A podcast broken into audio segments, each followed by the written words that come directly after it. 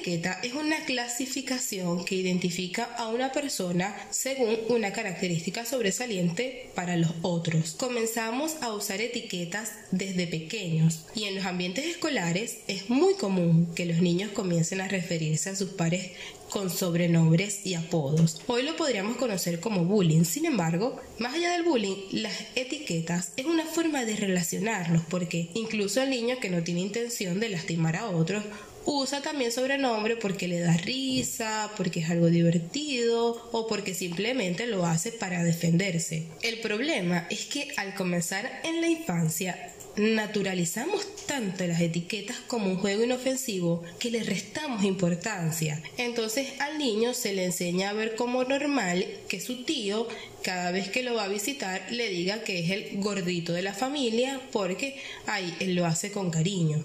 Sobre todo en la cultura venezolana donde aprendemos muchas veces a que tenemos que aguantar juegos, que así nos tratamos aquí y que esa es nuestra cultura. Pero con el tiempo las personas se van apoderando tanto de las etiquetas que se terminan viendo no como realmente son, sino como todo el mundo le ha dicho que es. Estas etiquetas o estereotipos influyen directamente en nuestra forma de ser y actuar y terminamos creyendo que merecemos vivir de determinada manera porque es lo que soy, porque es lo que la gente espera que haga o pasamos toda nuestra vida luchando para demostrar a las otras personas que no soy eso que ellos dijeron que yo era. Una persona que ha vivido con etiquetas constantes pierde asertividad porque no es capaz de mantener un criterio claro sobre lo que es. Cuando hablamos de etiquetas pareciera estar sobreentendido que es algo que está mal, que no se debe hacer, pero no nos damos cuenta que la mayoría de las etiquetas en primer lugar comienzan en los círculos más cercanos de las personas, incluso los mismos padres, tíos, primos, nuestra familia. Y en segundo lugar, nosotros muchas veces las respaldamos por acción o por omisión. En el ámbito escolar, donde a diario yo manejaba el tema de los sobrenombres con mis estudiantes, era casi siempre los conflictos que teníamos que resolver. Ellos me decían y se justificaban en que ellos utilizaban apodos porque era un juego. Mi respuesta siempre fue la misma. Para que algo sea un juego, debe ser divertido para todas las personas que estén involucradas. Cuando para una persona no es divertido, cuando a una persona le molesta tu comentario, entonces no es un juego. Asimismo pasa con nosotros. A veces creemos que lo estamos haciendo como un juego, que es inofensivo, pero no nos damos cuenta que detrás de lo que para mí es un juego hay una persona que está siendo lastimada. Existen tantos estereotipos como sociedad que incluso algunos parecieran no ser malos, pero se convierte en un peso para las personas cuando las expectativas sobre él se basan en lo que se le ha dicho que es por ejemplo, tú eres el hijo del doctor, no puedes ser algo menos que el hijo del doctor y debo esforzarme toda mi vida por cumplir las expectativas de mi padre. Para vivir en un mundo sin etiquetas es necesario hacernos primero una revisión interna verdadera y preguntarnos con qué frecuencia vemos a las otras personas y nos adelantamos en juicios de valor según lo que yo creo que debería estar haciendo, sintiendo o cómo debería verse.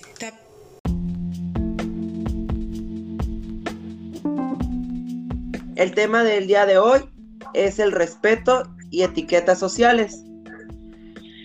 Mi nombre es Adán Soto Contreras y seré su anfitrión en este momento.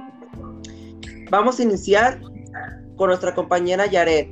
Yaret, ¿qué tienes para comentarnos? Primero, ¿qué son las etiquetas sociales?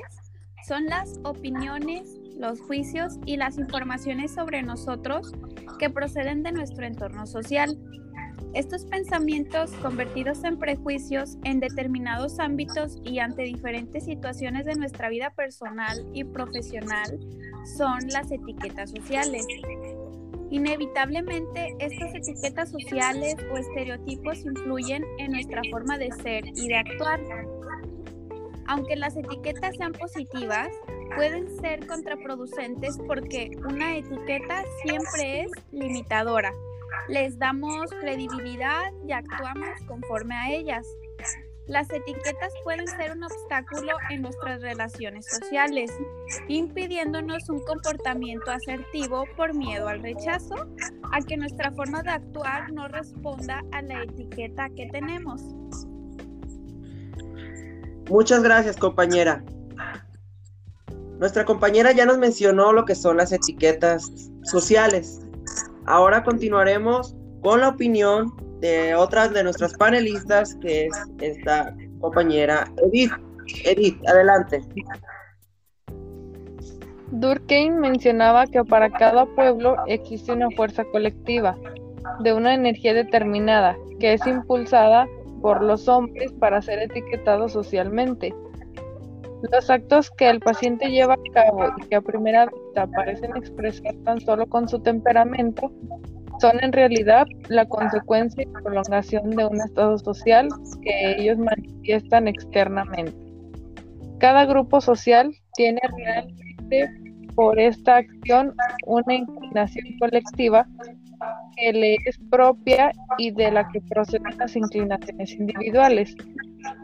Estas tendencias de la colectividad las que penetra a los individuos y los impulsa a cambiar la forma de ser por los prejuicios de la sociedad. Las etiquetas sociales proceden de nuestro entorno más inmediato llamado currículum social, el cual al momento que formas parte de una de estas etiquetas te sientes limitado y es por eso que dichas etiquetas influyen en la forma de ser y actuar. Por eso es de gran importancia conocer que dichas etiquetas distorsionan a la persona involucrada, teniendo en cuenta que las personas que están dentro de alguna de estas muestran algún sentimiento o acción que logra la distinción del problema que la misma presenta. Muchas gracias, compañera Edith. La compañera nos acaba de mencionar sobre estas etiquetas y las distorsiones que pueden presentarse en las personas. Ahora nuestra compañera Yamari nos hablará un poco de lo, relacionado a nuestra actualidad y la problemática que se pueden estar presentando. Adelante, compañera Yamari. En la actualidad se debe conocer que que el respeto va de la mano con la problemática que se vive hoy en día en la comunidad donde radicamos, el cual conocer el valor propio y honrar el valor de los demás es, es de importancia ya que es la verdadera manera en la que se puede ganar respeto en la sociedad. El respeto es, es considerado como el reconocimiento del valor inherente y los derechos innatos de los individuos y de la sociedad. Esto se debe ser reconocido como el foco central para lograr que las personas se comprometan con un propósito más elevado en la vida. Sin embargo, el respeto comienza en la propia persona, el propio individuo. El estado original del respeto está basado en el reconocimiento del propio ser como una identidad única, una fuerza vital interior en un ser espiritual y un alma, que se puede demostrar por medio del aprecio. Eso incluye honor y estima, es decir, que no se puede menospreciar. Pues el honor es una condición que todas y todos tenemos. De igual manera, el respeto también significa una carta de presentación de cada individuo, razón por la cual debe mantenerse como la cosa más valiosa que se tenga en la vida. Para el respeto, la, la conciencia es un factor importante que forma parte del propio individuo el cual se da la tarea de saber observar cómo esa conciencia puede quedar marcada por la simple experiencia que, que tengamos de otros y por las actitudes que muestran respecto a nosotros. Muchas gracias compañera Yamari. La compañera nos estaba comentando lo importante que es el respeto y aplicarlo principalmente en nuestra propia persona para posteriormente relacionarlo con los demás. Eh, al agregar esto, muy importante, simplemente señalar que con un simple gesto de valor que se tenga con regularidad dentro del grupo social donde se desarrollan eh, las pautas de vida, haciéndolos ver, analizar lo importante que es el respeto sobre todo, para resultar un mejor ambiente y desarrollo social donde exista respeto por encima de las situaciones que se presenten. Como menciona el autor Amalio Blanco, referencia a la tradición histórico-dialéctica, resalta la importancia de tanto el ambiente como las relaciones sociales que establece el individuo en su vida y las ideas que estas mismas le inculcan en sus respectivas épocas o años, que es lo que determina el comportamiento o la personalidad en este caso. Las etiquetas pueden ser un obstáculo en nuestras relaciones sociales, impidiéndonos un comportamiento asertivo por miedo al rechazo, a que nuestra forma de actuar no responda a la, etiqueta que tenemos o a lo típicamente marcado correcto por la sociedad. Einstein decía que era más fácil desintegrar un átomo que un prejuicio.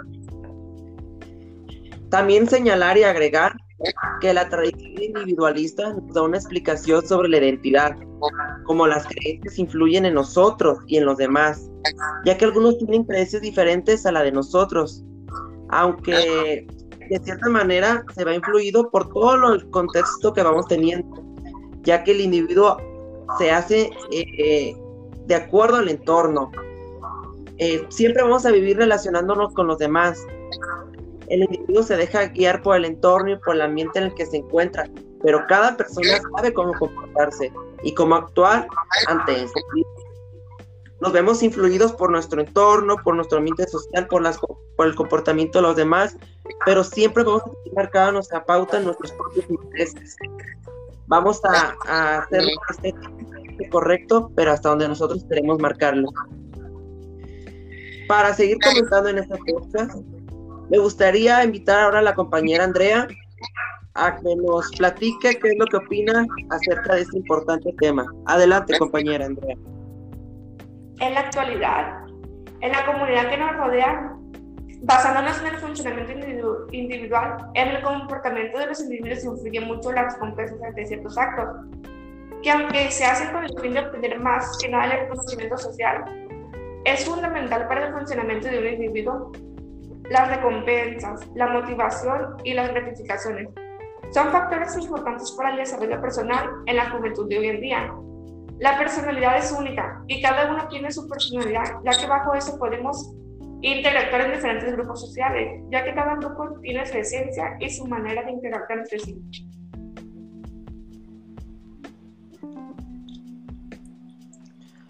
Muy bien, compañera. Ahora vamos a pasar con otro, otro argumento de otra de nuestras panelistas. Invito a la compañera Katy a que nos dé una retroalimentación, una última opinión acerca de este tema. Compañera, ¿qué tiene para comentarnos? Bueno, desde la perspectiva psicológica se ha venido definiendo el concepto de personalidad, plantean la personalidad desde tres miradas diferentes, las cuales son organización total de las tendencias reactivas, patrones de hábitos y cualidades físicas que determinan la efectividad social del individuo. Otra es como un modo habitual de ajustes que el organismo efectúa entre sus impulsos internos y las demás demandas del ambiente. Y finalmente, como un sistema integrado de actitudes y tendencias de conductas habituales en el individuo que se ajustan a las características del ambiente. Muy bien, muchas gracias a todos nuestros compañeros panelistas. Con esto comentado anteriormente por nuestra compañera, damos cierre a este podcast y agradecerle a todos los presentes oyentes por estar con nosotros analizando este importante tema. Muchas gracias. Gracias. Gracias. Gracias.